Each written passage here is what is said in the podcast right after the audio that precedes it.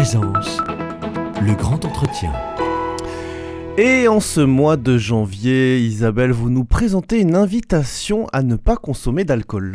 Eh oui, le Dry January a commencé il y a une semaine, mais il n'est peut-être pas trop tard pour s'y mettre. Alors de quoi s'agit-il?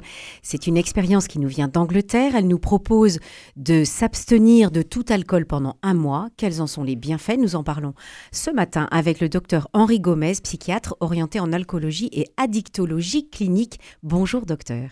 Bonjour. Arrêter de boire de l'alcool pendant un mois, quel, en est le bénéfice? Quel en est l'intérêt? Ben, je, me pose la question.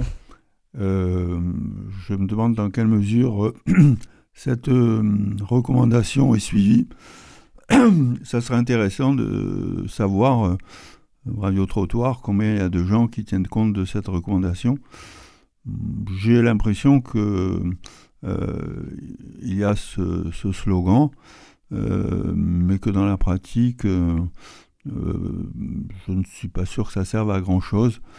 Et pourtant, il y a quand même quelques bienfaits qui peuvent s'en re- s'en- s'en faire ressentir?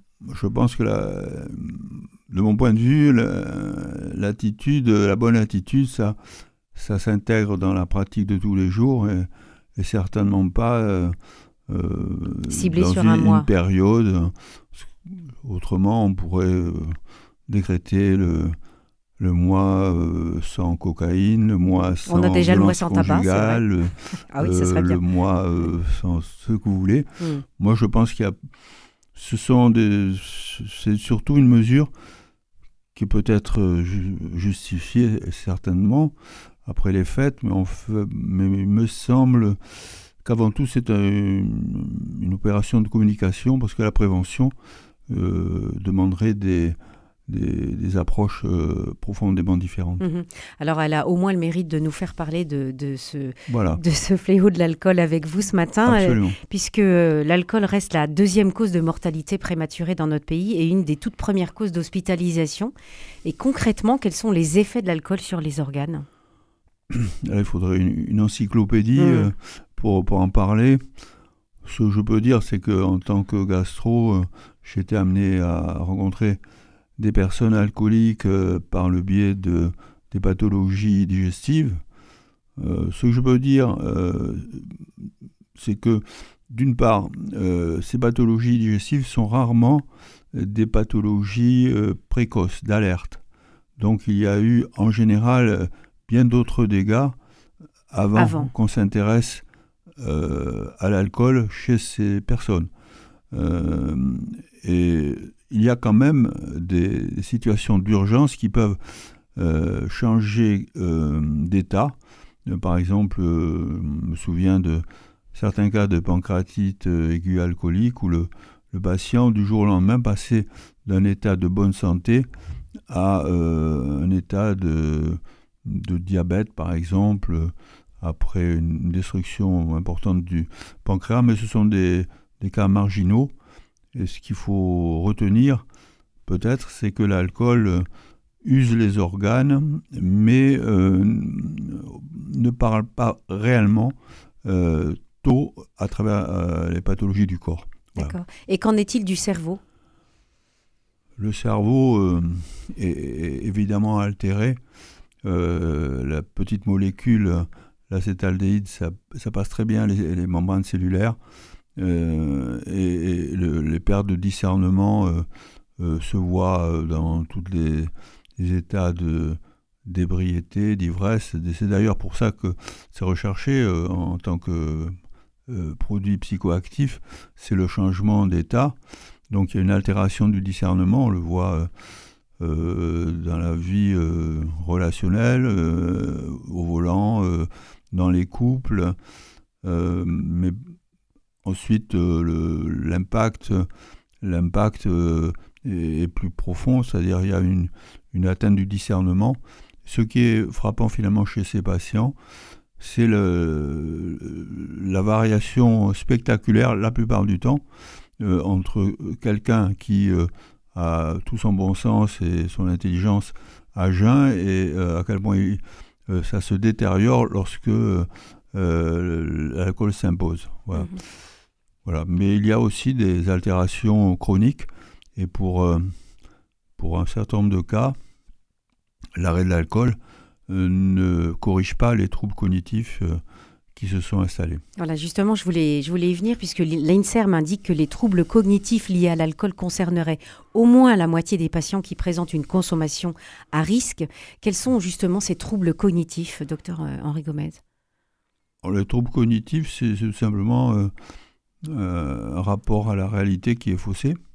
Le sujet ne se voit pas, il ne se voit pas agir, il se voit agir à travers le regard des autres euh, ça peut être les proches, euh, bien sûr, ça peut être la loi, euh, mais il va pas forcément établir de correspondance. Il va pas comprendre pourquoi le, conjoint prend de la distance, pourquoi les, enfants s'éloignent.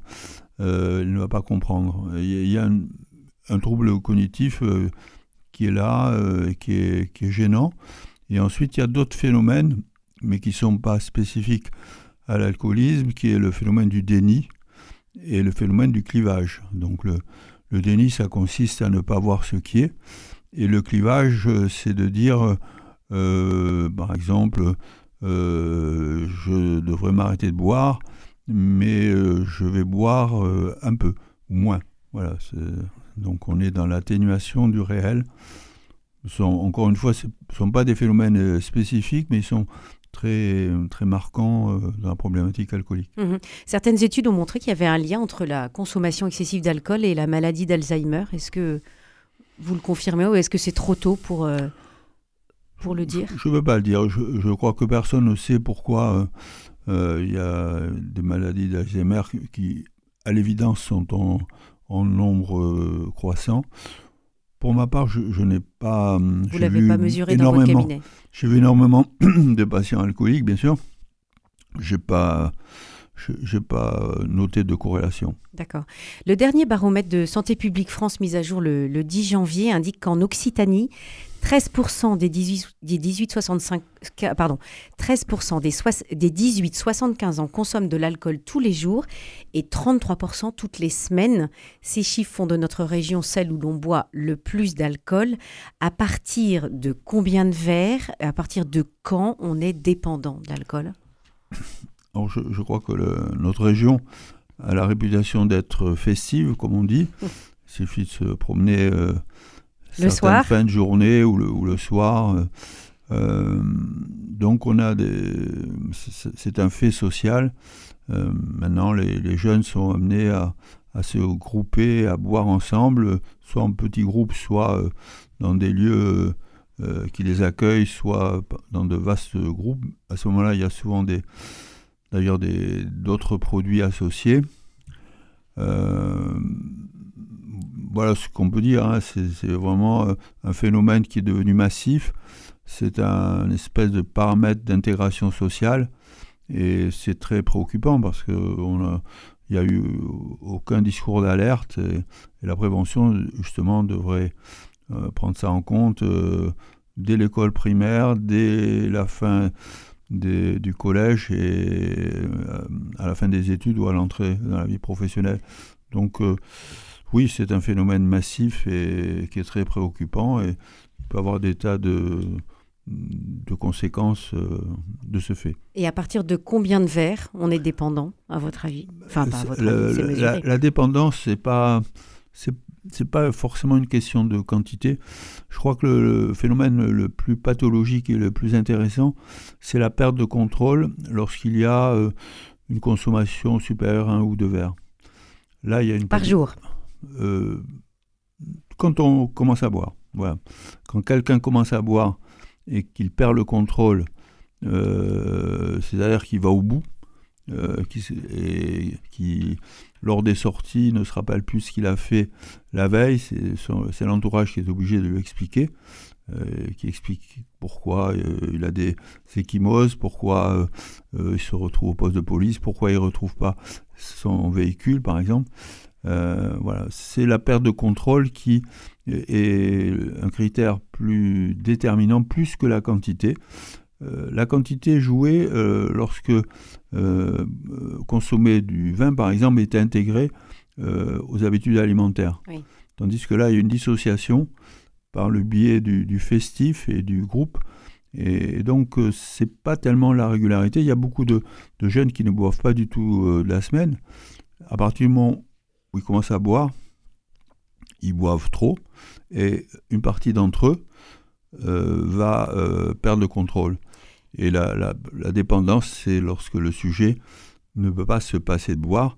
Donc, euh, il, a, il a perdu sa la liberté de s'abstenir. Voilà, sorte. donc le, le signal d'alerte, c'est vraiment de se dire je peux plus me passer de ce verre quotidien, Je ne peux pas me contrôler. C'est plus fort que moi. c'est plus fort que moi. Oui. Mm. Et, et si on a une consommation d'alcool qui ne va pas jusqu'à cette perte de contrôle, est-ce que euh, c'est quand même euh, conseillé d'y faire, attention? Euh, certainement, ça n'apporte. enfin, de mon point de vue, ça n'apporte rien de, de boire, de, de boire beaucoup. Oui, c'est sûr. Je trouve que, que ça pose problème. Mais en- à l'heure actuelle, il y a vraiment deux groupes. Il y a des gens qui boivent très peu ou pas du tout, et des gens qui boivent euh, trop, trop souvent et mal. Voilà, il y a deux groupes euh, qui sont dissociés. Et c'est dans, dans le second groupe qu'on va trouver tous les ennuis possibles imaginables euh, induits par l'alcoolisation. Alors justement, dans ce second groupe, vous, vous les accompagnez, ces personnes qui, euh, qui sont dépendantes à l'alcool, euh, l'alcool. Oui. Docteur Henri Gomez, vous êtes euh, en charge d'une activité d'accompagnement en alcoolologie au sein du centre C3A à Toulouse.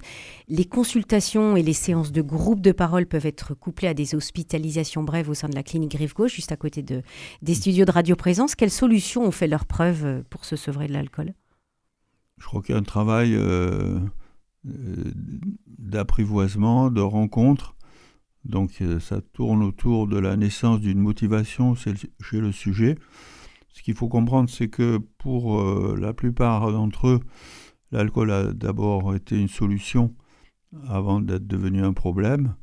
Et donc, euh, il faut qu'ils comprennent qu'ils Qu'il faut ont d'abord à traiter le- adopter euh, le problème une- antérieur. une attitude euh, radicale par rapport à ce qui est devenu un problème, ce qui pose euh, évidemment des conséquences.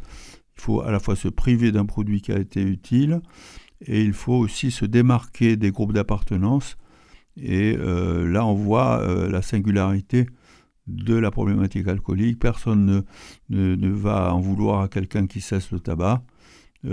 Pour l'alcool, il y aura une On le pression regarde so- avec des yeux ronds. il y aura une pression sociale, il y beaucoup d'incompréhension. Et donc le sujet doit vivre sa différence. Et c'est pour ça que l'accompagnement euh, est indispensable, indépendamment de, de tout ce qui a pu amener à l'alcool, qu'il faut essayer de, d'analyser et de maîtriser. Hmm. Donc un, dialogue par les pairs, ça peut aussi euh, aider, encourager? Je crois que le- les, les gens qui ont eu l'expérience effectivement de l'entrée en dépendance et du dépassement de la dépendance sont les, les meilleurs partenaires du soin et pour ma part, je, euh, je, je m'appuie sur leur expérience au pluriel, l'expérience de, de l'avant l'alcool, de pendant l'alcool et de l'après l'alcool.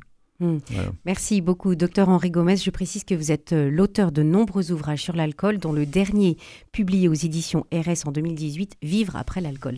Voilà, c'était un, un guide pratique. Merci, à vous.